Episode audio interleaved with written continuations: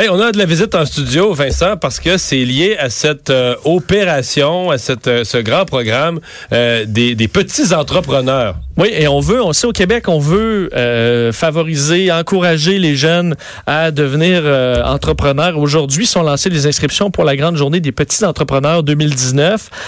et ben, écoute, c'est une très bonne initiative. Ça amène des jeunes à s'intéresser à ça, ce qui est peut-être pas traditionnel des fois à cet âge-là de dire je un jour ouvrir mon entreprise, ben, c'est le genre d'événement qui favorise ça. Avec nous pour en parler, Maria et Clara. Mariana, pardon, et Clara. Bonjour à vous deux. Bonjour. Et vous êtes des petites entrepreneurs. Ouais. Actives dans la grande journée des petits entrepreneurs. Oui. Bon, vous êtes accompagné par Mathieu Wallet, euh, cofondateur de l'initiative. Bonjour. Bonjour Mario. Bon, euh, racontez-nous un peu euh, ce que vous ce que vous avez fait les filles, ce que ce qui est d'abord votre projet à vous, avant de parler de la journée. Parce que vous avez amené des choses. On a ça sur la table, mais là, les gens ne le voient pas à la radio, il faut le décrire. Ouais. Donc, euh, on fait des signets, des barrettes, des colliers, des foulards. Que vous fabriquez vous-même? Euh, des signets, des porte-clés, des étuis à lunettes, des sacs à main. Les, les, étuis à lunettes, les gens ne le voient pas, mais il y a une face de bonhomme. Il y a une moustache, votre étui à lunettes. Là. ouais. Ouais. Et on fait tout avec des objets et des vêtements recyclés. Donc, tout est en matériaux recyclés? Ouais. OK. Puis ça, c'est votre projet d'entreprise? Oui. En avez-vous déjà un petit peu de vendu? Oui. Oui. Ça ben, commence? L'année passée. L'année passée euh... oui. C'est que vous l'avez fait l'année passée. Vous n'êtes pas votre première fois. Ouais. Moi, ça fait deux ans. Puis... Et moi, ça fait quatre ans. Ah! Quatre ans déjà? Mais t'as quel âge?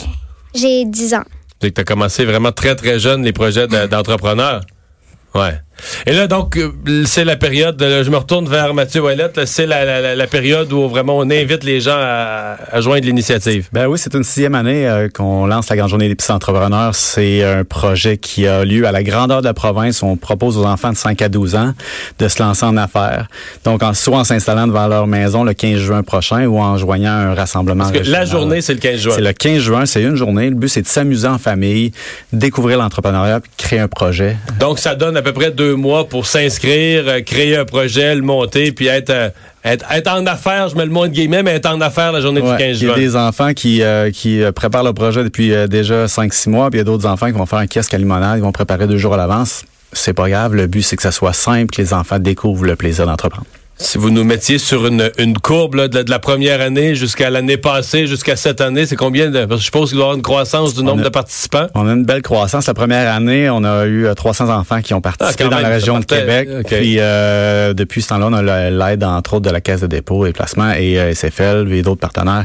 L'année dernière, il y a eu 5500 enfants qui l'ont fait de Bécomo à, aux îles de la Madeleine à Val-d'Or.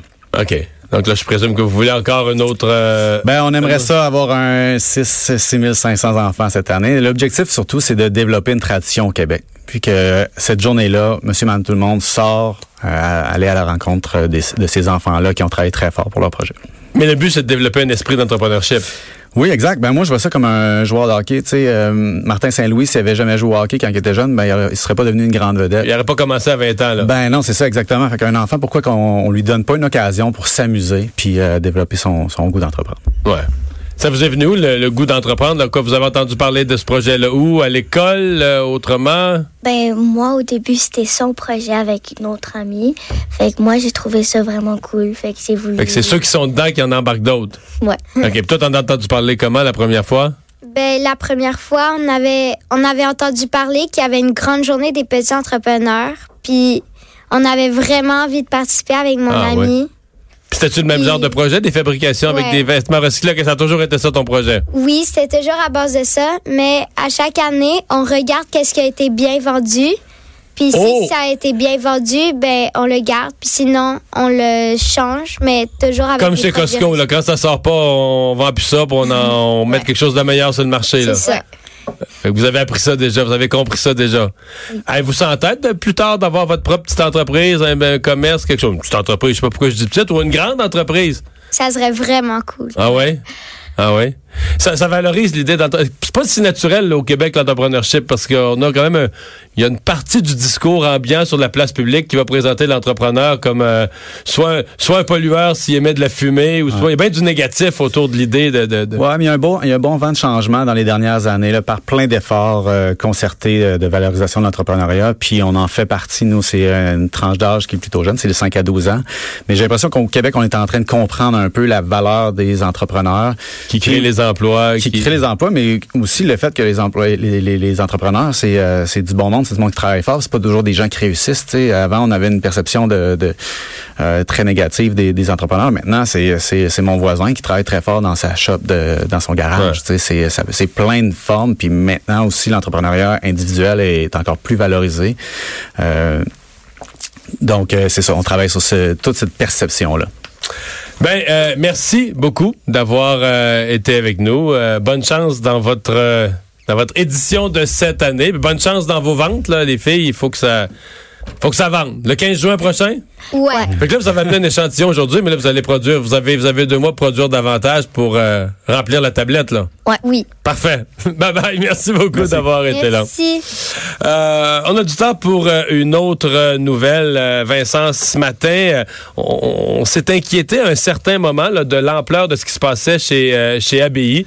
Finalement, on a compris que c'était on n'était pas en voie d'un incendie majeur. C'était plus une, une, une, explosion dans une cuve. Oui, effectivement, mais ça a généré, évidemment, ça a généré beaucoup d'inquiétudes euh, plus tôt aujourd'hui parce qu'on a vu les images étaient particulièrement impressionnantes ben, la euh, de l'incendie. Ça montait à je sais pas quelle hauteur dans le ciel. Euh, oui, on se disait, ma foi, est-ce qu'il arrive une catastrophe présentement chez ABI? Finalement, euh, bon, ça a été euh, circonscrit assez rapidement par les par les pompiers, des, des, des, travailleurs évidemment qui étaient là au piquetage et qui ont assisté aux premières images de ce qui ouais, semble avoir été au moins deux explosions. opère avec des cadres. Il n'y a, y a, pas de pas de travailleurs syndiqués réguliers à l'intérieur euh, à cause de la, du lockout depuis un an et quelque chose. On a donc entendu deux, deux déflagrations autour de 9h15 euh, ce matin euh, dans, dans la fonderie. Euh, des travailleurs qui euh, ont vu une fumée blanche suivie d'une fumée noire. Alors on, on avait l'impression que ça, ça se dirigeait vers quelque chose d'assez grave.